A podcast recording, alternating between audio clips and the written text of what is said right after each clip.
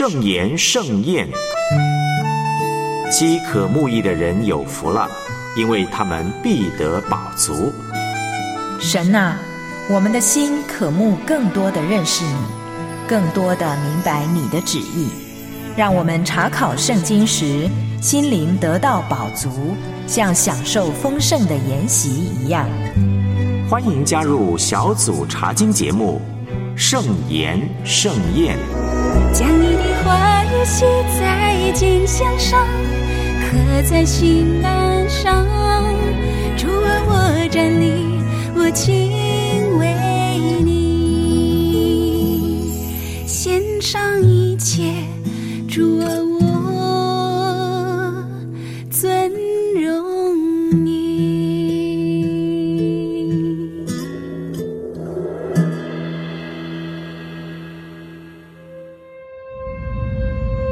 撒母耳，撒母耳，耶和华，请说，仆人静听。神在寻找承接复兴的器皿，神要兴起重要的领袖，神要拯救走在黑暗中的子民，听命胜于献祭，全然委身，甘心为神摆上。小组查经系列《撒母耳记上》。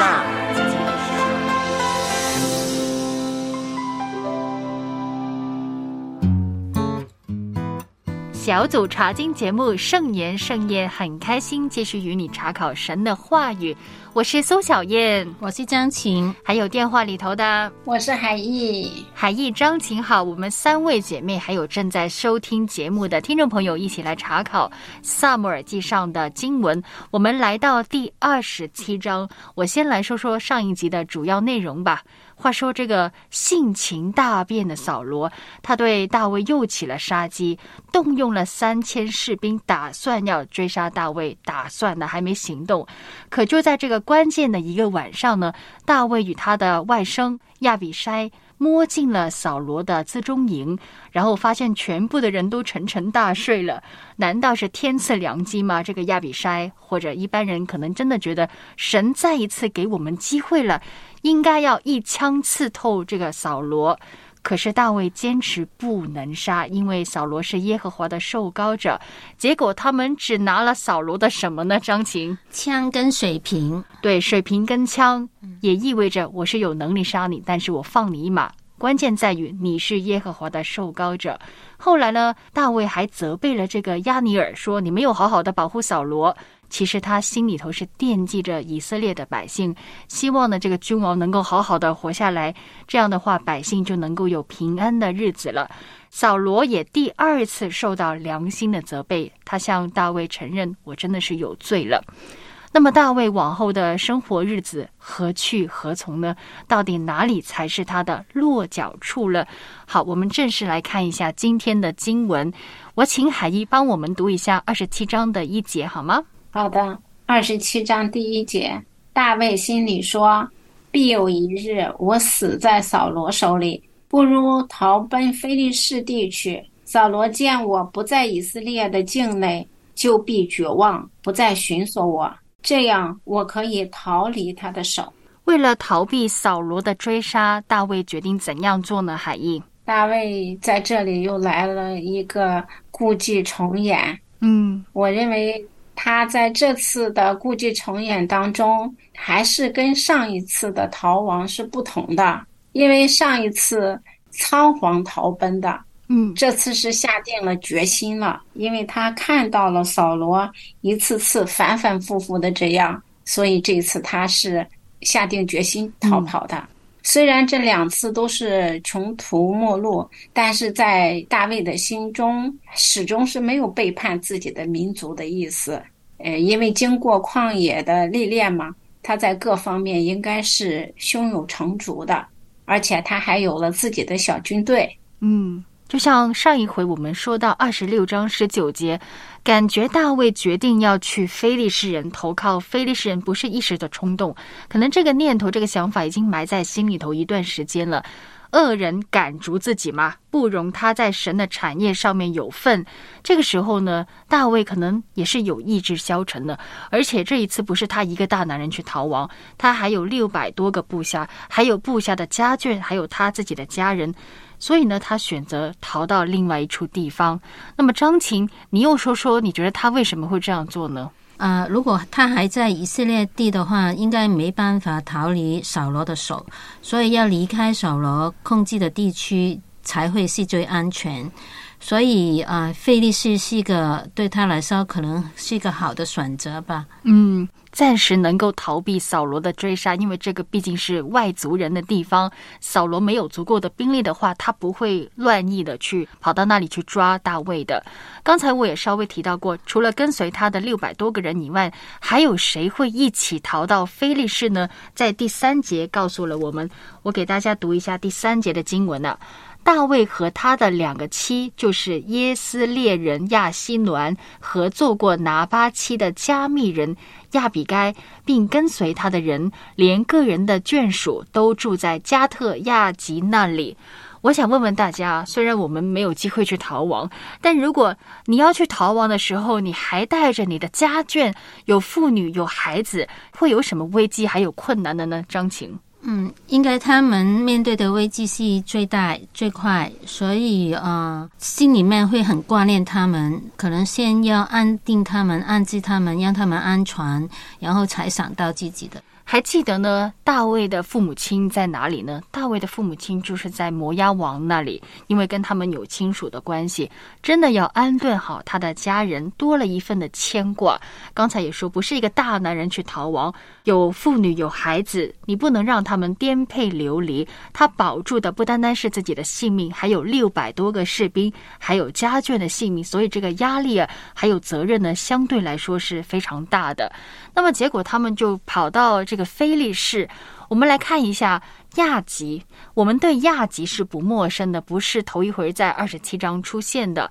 那请问一下海义，你记得这个亚吉是谁吗？我们参考二十一章十一节到十五节。这个亚吉跟第一次大卫逃亡菲利士地的那个亚吉是同一个王，是同一个人，也是当年被大卫欺骗的一个人，非常好骗的一个王啊。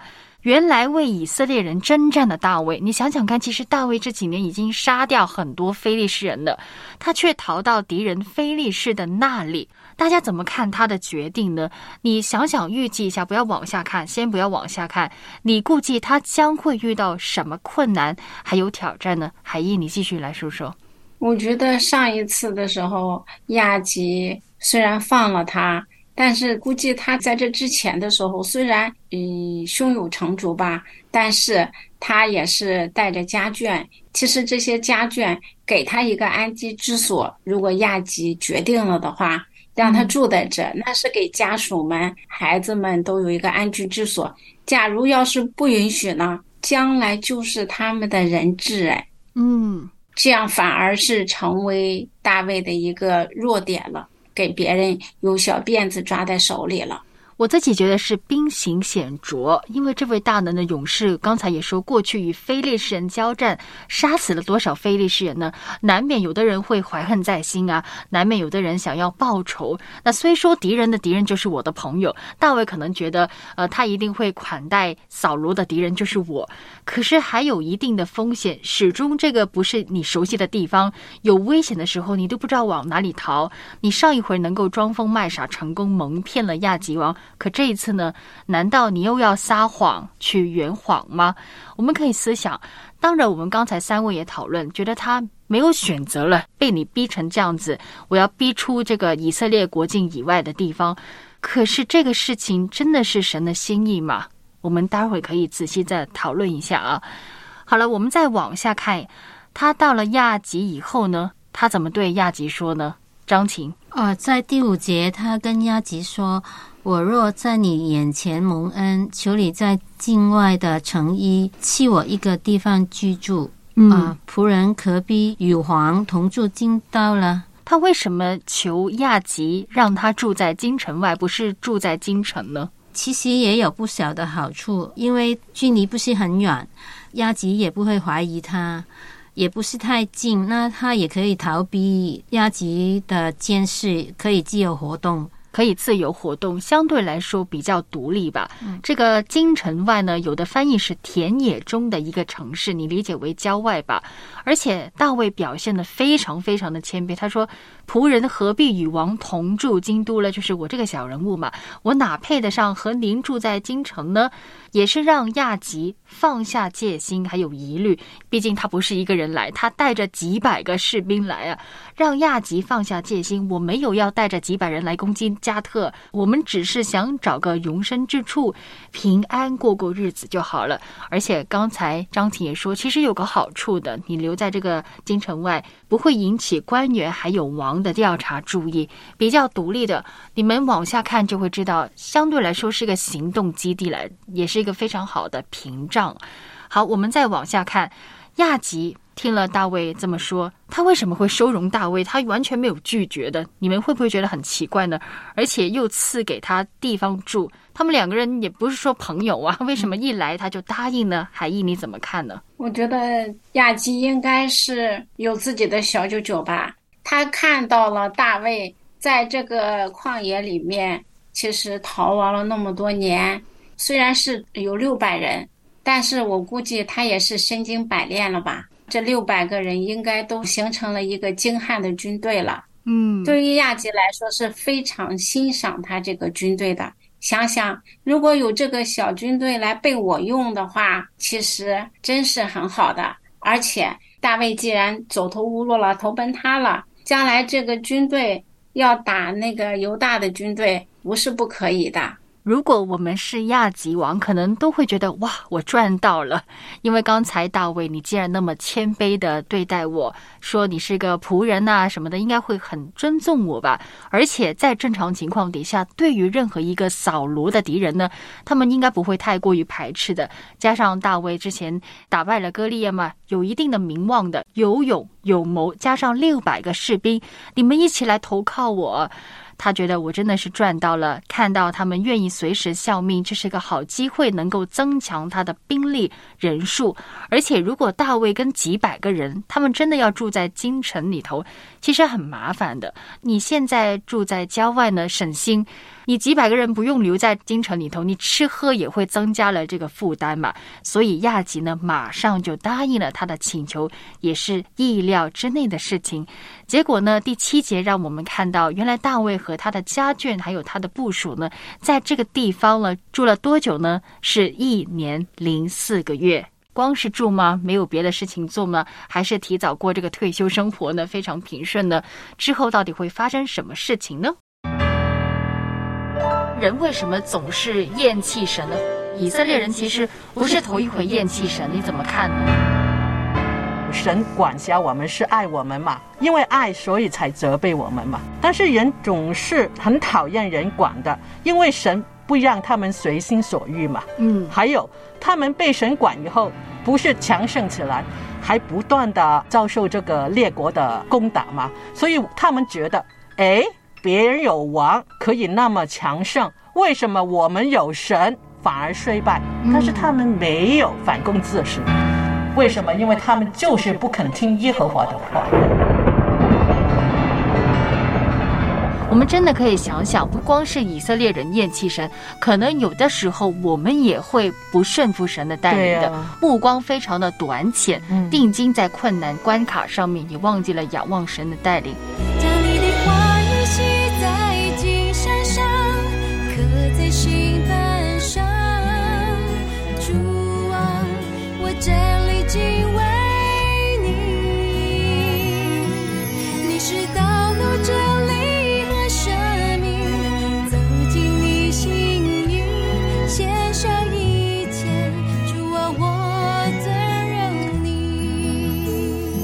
所以，真的要依靠神的帮助了，帮我们呢脱去捆绑。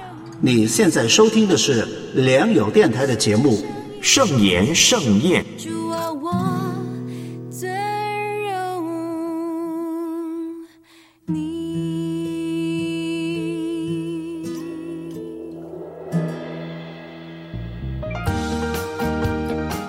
小组查经节目《圣言圣言》，我们继续看《萨姆耳记上》二十七章的经文。那么音乐前呢，我们已经看了第一节到第七节的经文了。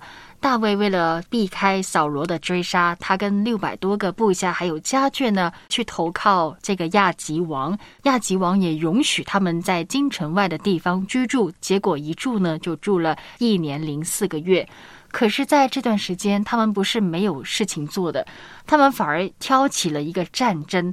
第八节，我们来读一下吧。张琴，请帮忙读第八节经文。好啊，大卫和跟随他的人上去侵夺祭叙人、记色人、亚玛利人的地方。这三个地方记述基色、亚玛利。那么，你也来分享一下第九节。他侵夺的方式是怎样的呢？怎么去侵夺别人的地方呢？基萨那地的人，男女都没有一个留下，又夺牛羊、骆驼、女衣服，这样子。我们先不讨论为什么大卫会有这个举动。那么他侵夺完这三个地方以后，他回到亚吉那里，他是怎么样跟亚吉汇报的呢？哦，他告诉他自己侵夺了犹大的南方。耶拉月的南方，还有基利的南方，那事情真的是这样吗？本来他就是争夺腓尼斯人的地方，然后告诉雅吉侵夺了自己人的地方，就是犹大地自己以色列人的地方。嗯。我们说，在二十一章的时候，大卫在亚吉面前装疯卖傻，因为当时很多人都认得他，他以为自己的名声没有那么大，结果大家都认得出你就是当年杀死歌利亚那个勇士，所以大卫逼不得已要去骗人装傻，逃过这个危险。可是来到这里，大卫再一次向这个亚吉王撒谎。当然，你可以说这个亚吉王怎么相隔那么多年还那么好骗呢？他不会想要我要调查一下、打探一下实情，他结果真的直接信了。我们先来说说为什么大卫要欺骗亚吉，这个举动对他会带来什么样的好处呢？特别看到第十二节，海义，你来分享一下吧。我觉得他的好处是，大卫为了博取这个雅吉的信任，然后雅吉就真信了，让雅吉相信他抢夺了犹大的地方，那就说明大卫自己绝了自己的后路，然后会成为以色列民永远的敌人。大卫可以因着他这样卖国，使大卫可以被自己永久的可以所用了。嗯。就是永远做我的仆人。他觉得你这么一来，你在以色列境地是永无翻身之地，因为大家都会把你看成是敌人，就更好了，一辈子效忠于自己。嗯，其实呃，从亚吉的说话也可以看得到，他对大卫跟以色列人的关系还是有疑虑的。听到大卫这样说，他就比较放心。就是可以成功呃取得雅吉的信任，但是用一个欺骗的方法。对，真的是用一个欺骗的方法来取信于这个亚吉。大卫用了自己的办法，你说他是不是从起初决定投靠亚吉那一刻？就已经盘算着我要灭绝这些与神为敌的外邦人了，或者处心积虑的去袭击亚吉盟友的城镇呢？那么，如果我们往好的方面，你说属灵层面去看呢？大卫会不会把这场战争看为是圣战呢？我是为耶和华而战，一方面能够灭绝与神为敌的外族人，另外一方面也能够取信于亚吉，好像双赢的一个状态呢？大家怎么看大卫掠夺的手法，还有他欺骗的行为呢？他现在取得了亚吉的信任，他的目的已经达到了。但是我们会不会认同他这个行为呢？海义，你先来说说，你认同吗？我觉得站在大卫的角度来说的话，应该所做的事情是人在曹营心在汉的这样的一个状态。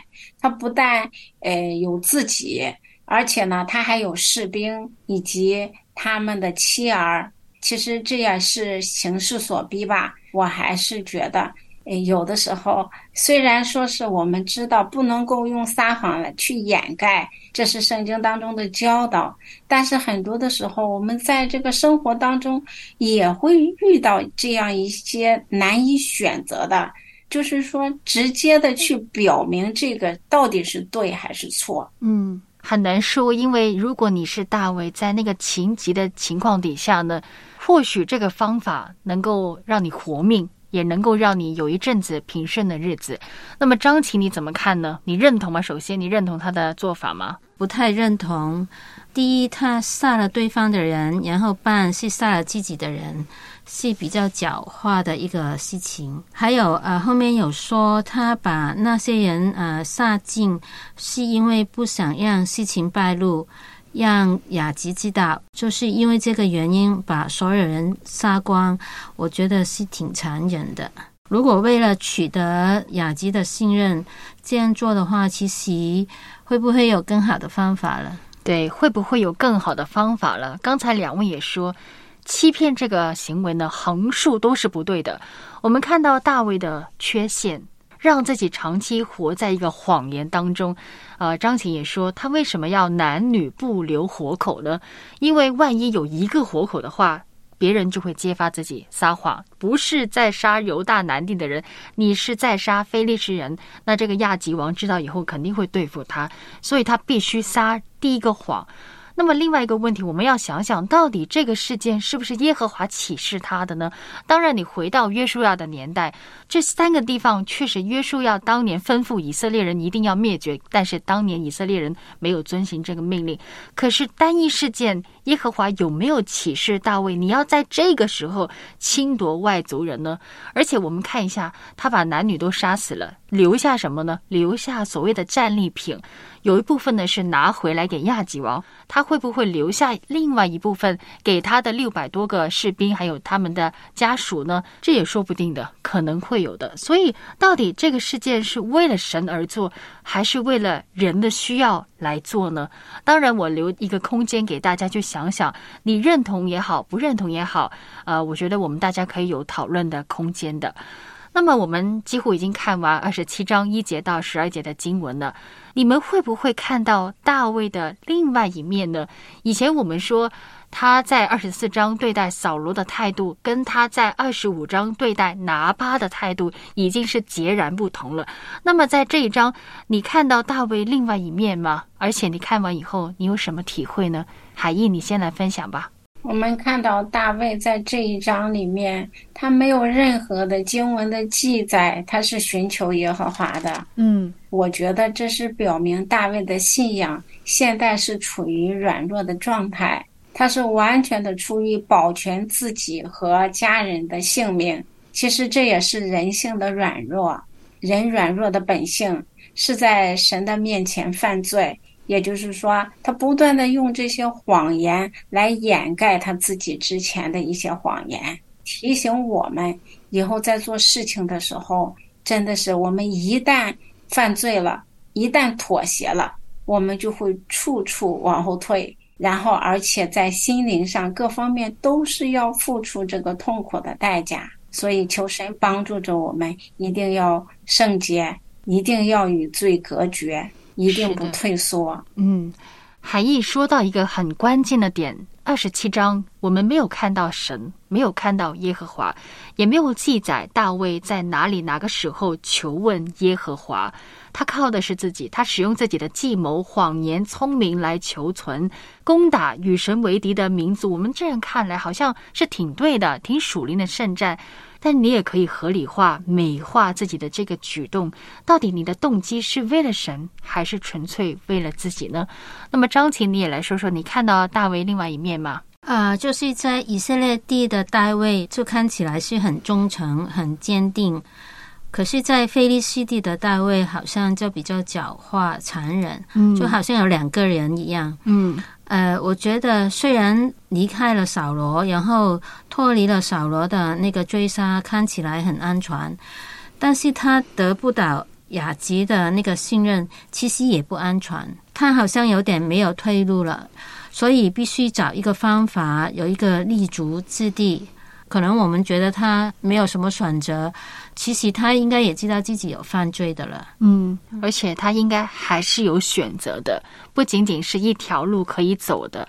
当然，你可以称赞他这个权宜之计做的还是蛮不错的，他的计谋奏效，最起码亚吉对他是十分信任。在这个阶段，他是有一定程度的智慧。好听的话就说有智慧聪明，难听的话就像张婷说的狡猾。他在以色列的时候没有那么狡猾聪明的，可是来到非利士人的地方，可能环境的影响底下，他不得不狡猾去面对这些与神为敌的人。大卫他真的是开启了这一道谎言之门，谎言之门一旦开了以后呢，很难关上的。很多人都说这个阶段的大卫呢是属于灵命的空窗期。为什么这么说呢？因为我们看撒母耳记上下的时候，通常都会看诗篇。你看完诗篇，你会更多的了解他当时的感受。可是，在这个时段呢，他几乎没有写过诗篇的，没有写过赞美诗的，充其量呢，只是注明了加特的乐器而已了。当然，这个是其中一个我们可以参考的点呢。灵命呢，相对来说。有点枯干了。他之前被追杀，因为耶和华而放弃杀死扫罗，整个人呢几乎感到非常的意志消沉呐，走进绝境啊。可是我们真的看不到他寻求耶和华的名，寻求耶和华的帮助。为什么会这样子的呢？张琴，呃，有时候可能那个危机临到的时候，就很多东西都想不到了，这样子。追想就是马上解决那个困难跟问题，就想到什么就做什么，可能就会有这样一个状况。他一直有寻求耶和华，但是为什么到了这个地方，就好像这个事情也忘记了，有点就不明白。又或者说，当一个人觉得原来我用自己的方法，用我自己的计划，好像也能够成功，好像也能够在这个地方蒙混混得过去，意识不到我要求问耶和华。那么海义呢？你觉得大卫这个做法给我们什么提醒？特别在我们的信仰生活也会面对许多的困境，对你有什么提醒还有教导呢？大卫在前面我们看到他一直在寻求神的。其实在这里呢，一开始二十七章的时候，他自己心里就说：“我必有一日死在扫罗手里。”给我看到的是，他心里已经做了决定了。嗯，其实就像我们很多的时候，当我们自己做了决定，就是跪下来祷告，寻求神的带领和帮助的时候，我们就很容易把那个事情就觉得，哎，这就是神给我的带领。他没有安静等候神，他就觉得，哎，这就是神给我开了出路了，我就去做了。实际上是他把自己的意思，然后就认为是神的意思了。嗯，以至于很容易去错下去，去做去了。但是呢，在这当中，我们也看到，在前面大卫没有那么多诡诈，但是呢，他在这里必须有这些诡诈，因为要生存呀。嗯，所以他要立足啊，以至于就越来越远离神了。嗯，在困境的时候，你会不会为了求存，做了很多违背圣经真理的事情呢？我们一定要警醒。要守住你的原则，无论环境如何，我们都要守住原则，站立的稳。因为这个世界太多的引诱，太多的试探，会以致我们远离神，也在困境的时候忘记求问耶和华。那么今天的节目就来到这里，我们看完二十七章一节到十二节的经文，下一集我们会继续看二十八章的经文。谢谢你的收听，我是苏小燕，我是江晴，我是海毅。好，我们下回再见，再见。你是风，也许你的爱情比酒甜蜜，我的心羡慕你，狂风暴雨中平息。你是天，也是地，为我破碎你身体，你的话如繁星，照亮我在黑暗中。